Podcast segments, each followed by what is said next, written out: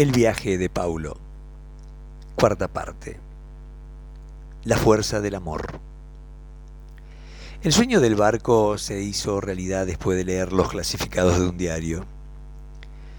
Le llamó la atención que se vendía por falta de uso, pero mucho más le atrajo que era todo de madera. Fue con un vecino amigo con quien compartía días o noches de pesca. El barco estaba fuera del agua y para él sería fácil reparar los daños leves. Se lo imaginó arreglado y lustroso, también se imaginó dominando el timón desde la cabina de mando. Los nueve metros de lora, los tres setenta de manga, el calado de un metro y medio, todo era ideal para paseos de hasta cuatro personas. De muy fácil acceso al interior, con una pequeña sala de juego cerca de la popa, encima del motor, dos camas cuchetas chicas y otra grande en un extremo, y en su parte media la cabina de mando con ligera elevación, además de cocina y baño, todo unido por un techo que era también una terraza, terraza cubierta al aire libre. En menos de tres meses lució barnizado como nuevo. Al lado bien al lado de la Ford brillante. Realizó con éxito los trámites para obtener la documentación habilitante y pronto ganó experiencia de conducción y maniobras adecuadas en el río de la Plata cerca de Quilmes. Luego fue creciendo la idea de vivir en el barco.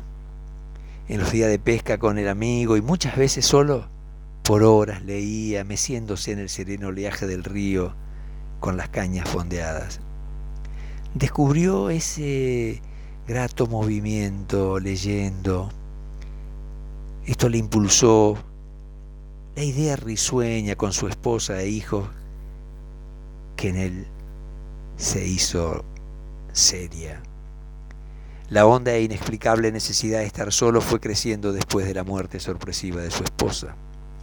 Comprobó que el dolor se apaciguaba con sus libros y pinturas le sorprendía esta necesidad creciente a pesar de ser una persona social y de buenos diálogos, en especial con quienes le confesaban sus penurias en la carpintería. Ya en la cima de sus setenta, sabía escuchar y también callar los secretos que le confesaban. Este primer amanecer en su nueva vida sobre el río fue muy plácido.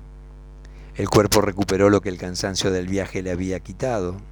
El sol, ya había tomado altura y los pájaros, ocupados en su búsqueda de comida, iban y venían con premura.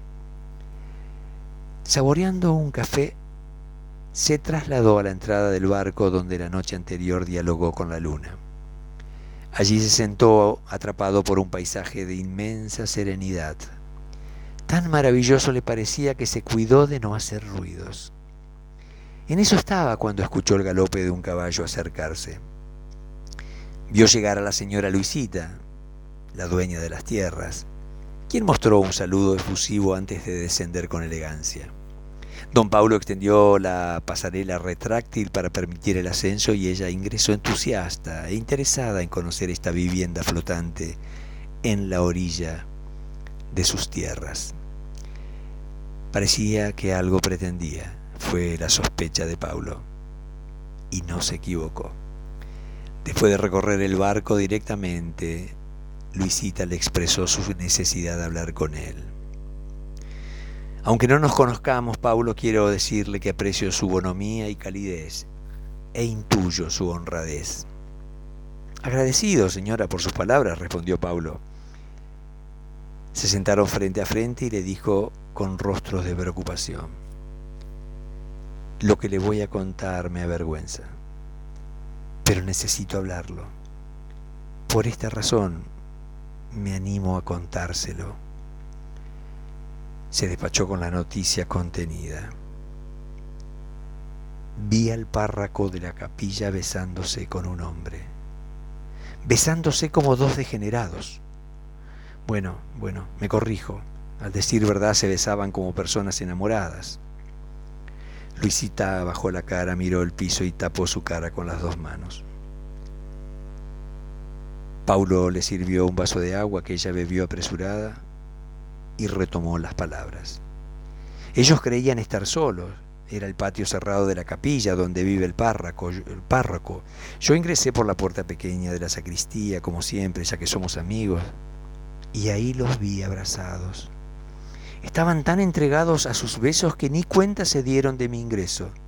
Y yo, en vez de cerrar e irme rápido, confieso que quedé mirando. Algo no me dejó partir. Primero sentí asco, repugnancia. Luego esta sensación se fue y nació algo distinto. Fue exactamente después de los besos. Ellos se miraron a los ojos con una enorme dulzura y mucho amor. Eso fue. Fue una bellísima escena de amor. Allí me vieron. Primero el muchacho y por su gesto de sorpresa y susto, el párroco giró su cara y me vio. Fue en ese instante que cerré y salí corriendo. No se lo conté a nadie. Pasé el día pensando qué hacer. Una parte me pedía no hacer nada, la otra en cambio me empujaba a denunciarlo. Hasta que por la tarde el cura párroco llegó a mi casa. Golpeó sus manos para anunciarse. Me recorrió un calor por el cuerpo, quedé inmóvil al verlo, hasta que logré saludarlo y hacerlo pasar. Me miró sereno y dijo, vengo a darle las gracias. Me impactaron esas primeras palabras que me dejaron perpleja. Y continuó, gracias por su llegada imprevista. Créame, no resultó inoportuna, todo lo contrario definió mi camino a seguir y quiero que usted lo sepa. Renunciaré a los hábitos. Viajaré de inmediato a comunicarle mi decisión al obispo y el domingo en misa me despediré de los feligreses. Luisita detuvo su relato y buscó la mirada de Paulo, que la encontró al instante porque cada palabra que pronunciaba captaba toda su atención y los conmovía saber que el cura Cachito, aquel que auxilió en la ruta, se disponía a iniciar su primer trabajo en la misma capilla que el párroco renunció a sus hábitos por un amor terrenal. Coincidencias divinas, se dijo. Historia de amores, también pensó, sin decirlo.